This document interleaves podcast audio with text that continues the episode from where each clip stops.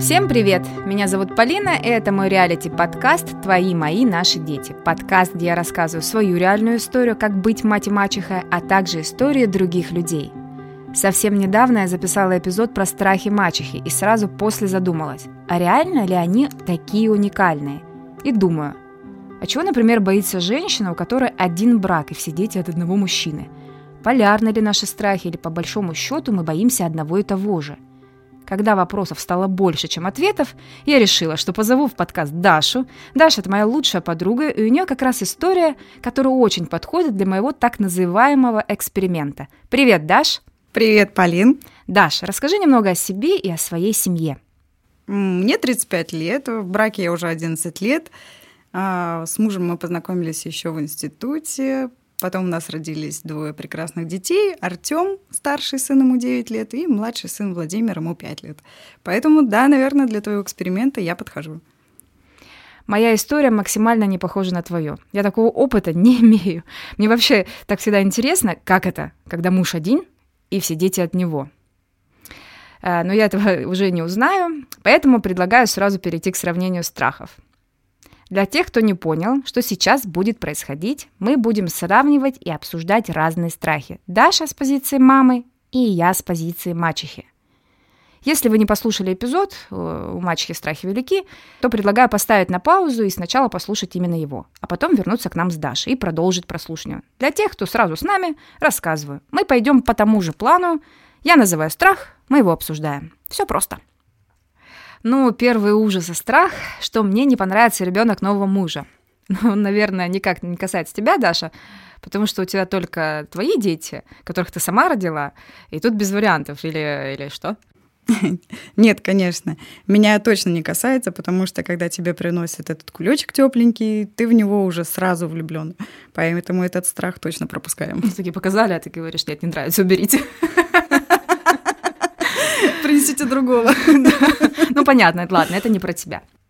Да, э, мы что-то очевидное будем перепрыгивать, либо немного трансформировать. Потому что, например, страх, что пачерица будет любить меня, мачеху, больше, чем родного папу. На первый взгляд, э, тоже к тебе это может и не клеится, но если посмотреть шире, наверняка ты иногда думаешь, что твой сын, оп, и начнет любить папу больше, чем тебя. Да, здесь я с тобой соглашусь. У меня такое происходит, и мне кажется, что это касается вообще всех, э, любую семью и любых родителей. И происходит это ведь волнами и приливами, то отливами. Это возраст просто, да? То есть иногда ты прям видишь, что ребенок больше расположен к тебе, он прям тянется, даже может зависеть от тебя. А потом ты смотришь, и он вдруг переключается на отца, и он весь в нем любит его, смотрит на него с таким нетерпением и любовью, потом обратно к тебе. Ну, реально, как волны, туда-сюда, обратно. Ну, слушай, а в таком виде это даже как-то не похоже на страх. Вот в чем подвох тогда? В том, что тут замешана ревность, может быть? Слушай, ну, наверное, да. Особенно остро все это чувствуется, когда малыш переходит от грудничка.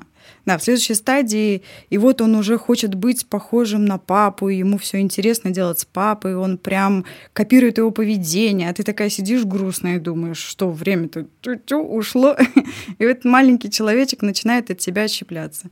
И, конечно, тебе очень хочется на первых порах вернуть все обратно. И только потом ты головой начинаешь понимать, что все происходит правильно, что все так и должно быть, начинаешь останавливать и борешься с собой и с этим страхом. Ладно, идем дальше. Адаптация. Я несколько раз уже поднимала эту тему в подкасте. У меня есть даже выпуск с детским психологом. Если пропустили, кстати, послушайте. В моей истории мне всегда приходилось, и приходится адаптироваться. Новый муж, а с ним пришедшие новые дети, неродные дети и так далее.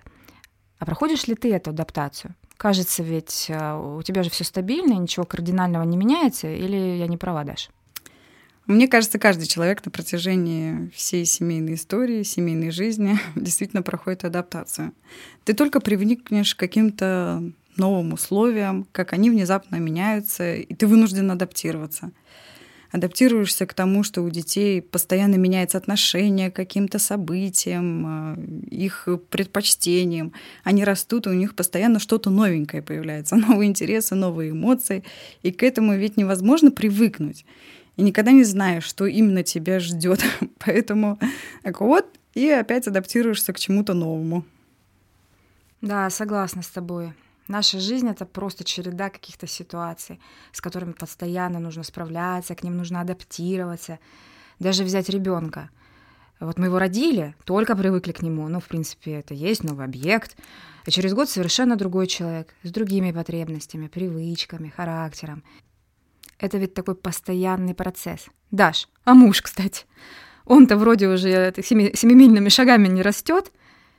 Он у тебя всю дорогу один, Слава богу. Ну, да. Один и тот же человек. А, к нему нужно адаптироваться? Ну, конечно. Муж это тоже постоянно меняется, тоже постоянно адаптируешься. Мы с момента, наверное, как мы познакомились в институте, и те люди, которые мы сейчас, это абсолютно разные люди. И на протяжении всей жизни мы друг к другу постоянно адаптируемся, привыкаем. Наверное, эта адаптация будет вечно всю жизнь. Вместе с тем тебе хочу сказать, дорогая моя Даша, тебе скажу я как мачеха, как э, вторая жена и бывшая, что мне все таки гораздо сложнее. Во-первых, у меня два мужа, которые менялись. Не по очереди, конечно, не так быстро, но все таки менялись. Потом твои, мои, наши дети. Поэтому я вообще ветеран адаптации. Не набиваю, конечно, цену себе, ну просто хочу сохранить чистоту эксперимента. Да, да, да, я с тобой полностью согласна. Знаешь, я когда думала о нашем с тобой разговоре, я поняла, что по большому счету мы с тобой вне зависимости от ролей своих хотим одного и того же, чтобы дети были счастливы, чтобы все было бы хорошо, чтобы в семьях все было благополучно. Но в нашей семье, где дети от одних родителей, нам многое прощается. А, построить отношения с детьми намного проще. И, конечно, где в семьях есть отчимы и мачехи, больше похожи на саперов. То есть они постоянно как по минному полю ходят. Одна ошибка, один шаг вправо или влево, все, ребенок тебя уже не простит. Интересно, Даша, а что ты имеешь в виду, когда, говоря, когда говоришь, э, нам все прощается? Ну вот вырастут твои дети, я лично у них спрошу, прощалось ли вам все или это иллюзия? Может, у тебя просто есть уверенность, что они никуда не денутся? Да, да, да, да, наверное, еще преобладает тяга, даже физическая. То есть им хочется, чтобы мама пожалела, погладила, поцеловала. И, может, именно поэтому, благодаря этим проявлениям, нам кажется, что, кстати, иллюзионно, наверное, что они нам все прощают. Хотя я думаю, что дети все помнят и знают, и, наверное, у них где-то это откладывается, и потом они все это воспроизводят правильно. Я тоже так думаю. Но пока мы останемся только со своими догадками. Вот пройдет лет 20. Да-да-да, поговорим. Запишем ремейк этого эпизода, а пока продолжаем идти по моим и твоим страхам. В итоге нашим. И один из самых популярных, пожалуй, страхов. Опять же, очень интересно узнать, как происходит у вас в этих семьях. Потому что у меня такого опыта нет. Испытываешь ли ты разные чувства к своим детям? На самом деле это беспокоит очень многих мам. Ну, я тебе скажу так, что это, в принципе, вообще проблема моего детства. А, представляешь, я всю свою жизнь, пока не родила сама своего второго ребенка, а, думала о том, что моя мама любит больше старшую сестру, чем меня. Ну, почему-то мне так казалось. И только когда у меня у самой уже было двое детей, я поняла, что невозможно делить детей, невозможно разделять эту любовь. Любовь э, кого любить кого-то больше, кого-то меньше, это вообще нереально. Но, как мне кажется, есть другой немножко момент. Э, э, конечно, мы с мужем не делим детей на любимых и нелюбимых, но понимаем мы одного ребенка больше, чем другого. Потом мы сильнее ощущаем схожесть своего характера с характером ребенка. И вот именно на этом как бы начинаются строить отношения. То есть точно не дележка лежит в основе. Ну, не делим детей на любимых и нелюбимых. То есть мы просто кого-то понимаем чуть больше, кого-то, наверное, чуть меньше. Да, интересная такая мысль. Э, но это все-таки не про любовь, правильно? Это надо разделять. Ты, кстати, сейчас э, даже некоторым людям, которые не заводят вторых детей, ответишь на их вопросы. А потому что у них ну, часто такие, а вдруг я не смогу второго ребенка полюбить так же сильно, как первого? Смогу ли я полюбить еще сильнее? Это ведь страх перед неизвестностью. Потянули э, ли я вот э, ресурсно, вот смогу ли я ресурсно так полюбить э, своего второго ребенка, как этого? Ну да, да, да. Я очень часто на самом деле слышу от подруг, э, ну, раньше слышала, сейчас уже все дети, детей своих нарожали, вот прям такие формулировки, что э, любить сильнее уже, типа вот любить э, сильнее, чем вот этого первенца, я уже просто не смогу, невозможно. И как второй, как вообще второй ребенок может появиться в семье? А, а когда я сама родила второго ребенка, я поняла, что это все бред, это просто еще один новый человек, которого ты любишь безмерно и безгранично, потому что он твой родной эм, котеночек, такой же маленький, сладенький, как и твой старший ребенок, ничем не отличается. Ой, как я говорила уже в более ранних эпизодах, у меня тоже неразделима эта любовь к моим биологическим детям. Но здесь другой момент. Э, у моих детей разные отцы. И ты знаешь, это накладывается как бы, как, как ты этого хочешь или не хочешь, весь этот эффект, что это тот мужчина, с которым ты живешь, ты его любишь, любишь все, что с ним связано. А от своего бывшего мужа ты уже не любишь. И в каких-то стрессовых конфликтных ситуациях эта нелюбовь может проявляться излишней истеричностью и даже претензионностью по отношению к ребенку от бывшего мужа. Я вот себя конкретно на этом поймала. Эм, что сейчас вообще не про любовь к моим детям, это не про Алису и про Тимура, а про отношение к их папам. И я поняла, что так нельзя. Невозможно любить ребенка всего лишь на 70%, а 30% не любить. Поэтому здесь все однозначно для меня любовь неразделима, а вот талант или какие-то черты характера, вот это да, я с тобой соглашусь. Да, да, да, именно само понимание и прочитывание этого характера. И я, кстати, снова вернусь вот к истории своего детства, а, потому что я нашла а, ответ на свой вопрос, почему мне в детстве казалось, что мама меня любит меньше, а старшую сестру больше. Схожесть моей мамы и моей сестры, она более очевидна, они более сложные для восприятия другим людям. А мама, как мне кажется, просто защищала ее таким образом от окружающих, давая больше внимания, больше объясняя, почему она так поступает, оправдывая ее. И ведь это все требует э, больше времени, и другим ребенком это может считаться как э, большая любовь и привязанность к маме. Поэтому я думаю, что это полезно понять и мамам, э, чтобы они были внимательнее к своим детям, да и не упускали из виду какие-то моменты. И полезно услышать и понять самим детям, которым кажется, что их брата или сестру в семье любят больше. Ну да, периодически детям, конечно, не объяснишь. Они же не могут понять, что ты просто того э, ребенка больше понимаешь, потому что он где-то на тебя похож. Да? Мы с тобой, Даш, не раз, ты подтвердишь это в кафе э, за чашкой кофе, обсуждали, э, почему вот здесь тебя может твой собственный ребенок да, подбешивать, а здесь ты прямо ребенка понимаешь. Соглашусь, это очень важная тема. Хорошо, что ты сейчас это озвучила. Это поможет очень многим, кто слушает подкаст, обратить на это внимание, чтобы не казалось, что они любят ребенка больше, знаешь, там, какого-то одного. Не, не, вот ты знаешь, страха у них не было. Мне кажется, я первого или второго люблю больше. Ладно, переходим к моему одновременно самому любимому и самому страшному страху, страшный страх, который навеки вечный со мной, это конфликты с мужем из-за детей. У меня это понятно, все эти твои мои наши дети, и мне иногда даже так как-то легко входить в конфликт, сказав, ну, понятно, она ведет себя как твоя бывшая, понятно, она ведет себя, она вся, ну, там, в тебя, например, на меня она совсем не похожа. Когда у вас такая гармония, мир и любовь, наверняка это происходит как-то по-другому. Ну, здесь я с тобой не соглашусь.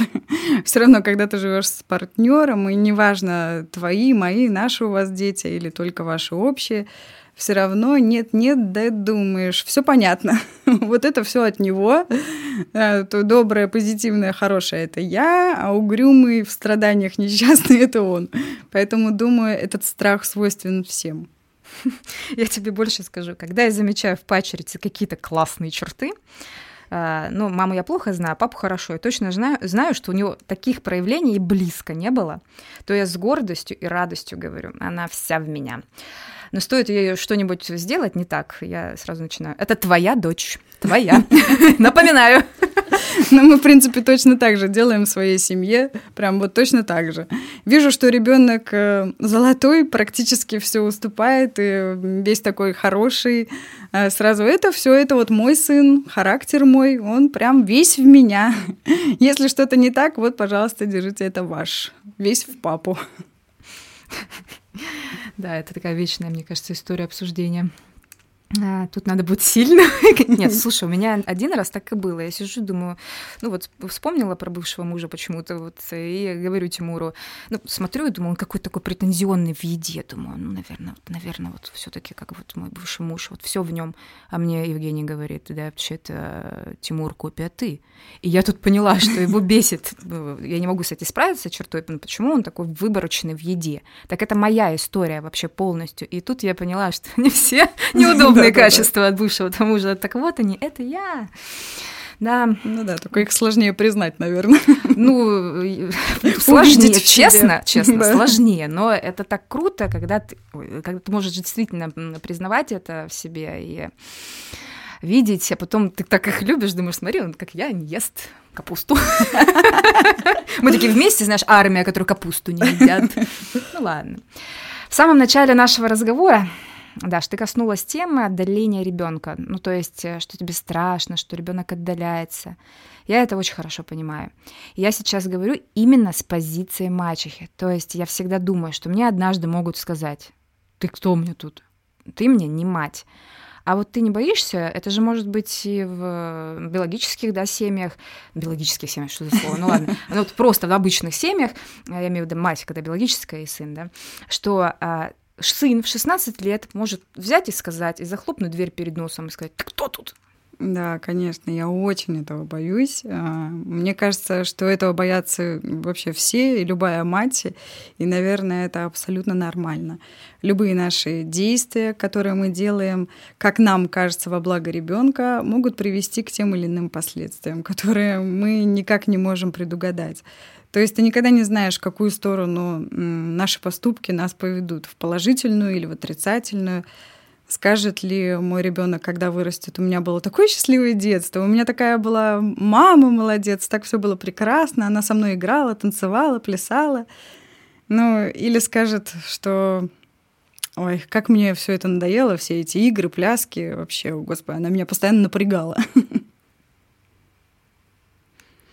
сейчас будет немного расчлененки.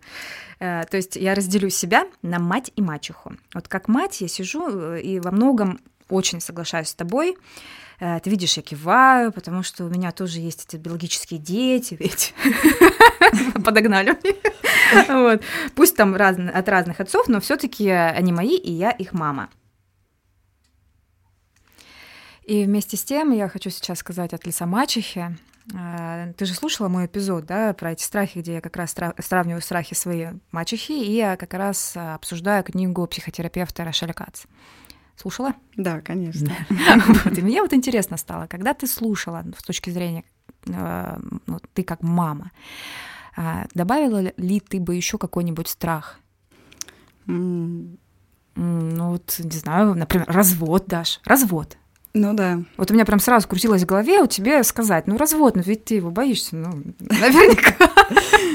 Да, только хотела сказать, да, конечно, это страшно. Ведь если так посмотреть, развод это новый виток жизни, в котором ты как слепой котенок, ничего не знаешь, э, не знаешь, как в этом новом, в новом качестве жить. Э, э, к тому же здесь как раз таки много подключаются и все тобой озвученные страхи. А, как делить и не делить детей, а кого дети будут любить больше, они пошлют ли они нас, будут ли обвинять всю жизнь за этот развод. Ну, а... всю жизнь не будут, но иногда, знаешь, таки могут там что-нибудь сказать, поверь мне. Ну да, вот я вообще не знаю, как это происходит, но в моей голове это очень страшно и при этом очень ответственно. И как после этого остаться каким-то целым, целостным, вот в чем большой вопрос. Я очень рада, что твоя история, она с позитивным финалом, что тебе удалось выйти э, из этого положения именно так, что сейчас у тебя есть любимый мужчина, что у вас родился чудесный ребенок, появилась твои, мои, наши дети, и сейчас у вас замечательная семья. Ну да, ну на данный момент я считаю, что это опыт, опыт положительный, но на самом деле это всего лишь опыт, который не имеет пока что финальной точки так как он еще развивается, этот опыт движется. Сейчас твои мои наши дети, потом твои мои наши внуки. И, и это теперь всегда будет со мной. Ну и вообще не со мной, и с Евгением, и с твоими и моими нашими детьми. Да, ну на самом деле я вот сейчас тоже проанализировала весь наш с тобой разговор и подумала, что, блин, я действительно боюсь развода из-за того, что в жизни моих детей появятся, возможно, какие-то новые люди, и как они на них будут влиять, э, я совсем не могу предугадать. Я, конечно, не хочу тебя готовить к разводу сейчас, но могу тебя успокоить как мачеха. То есть есть человек, который все таки там встретится и будет э, где-то рядом с твоим ребенком, если он адекватный, то все будет ок. Понимаешь, вот я скажу тебе про себя. Ты, когда уже берешь под опеку ребенка, это его история становится твоей историей. Ты о нем заботишься, тебе хочется, чтобы он был счастлив, чтобы у него было светлое будущее, и ты уже не разделим в таких, каких-то таких понятиях. Ты знаешь, я сейчас вот с, э, после нашего такого эксперимента прям понимаю, что большинство страхов у матери, у мачехи, они совпадают, они очень похожи. Да, согласна. Как-то сначала казалось бы, что страхи матери и мачехи, они полярные, но вот сейчас э, понимаю, что, блин, если мы хотим для детей одного и того же, то страхи у нас одинаковые. Да, когда мы постоянно воспитываем пусть не родного ребенка и хотим, чтобы он был счастлив, хотим ему дать все, но вот э, какая-то граница мать и мачехи, она как будто стирается. Конечно, я переживаю, я вкладываю постоянно в пачерицу, естественно, я хочу, чтобы у нее все получилось.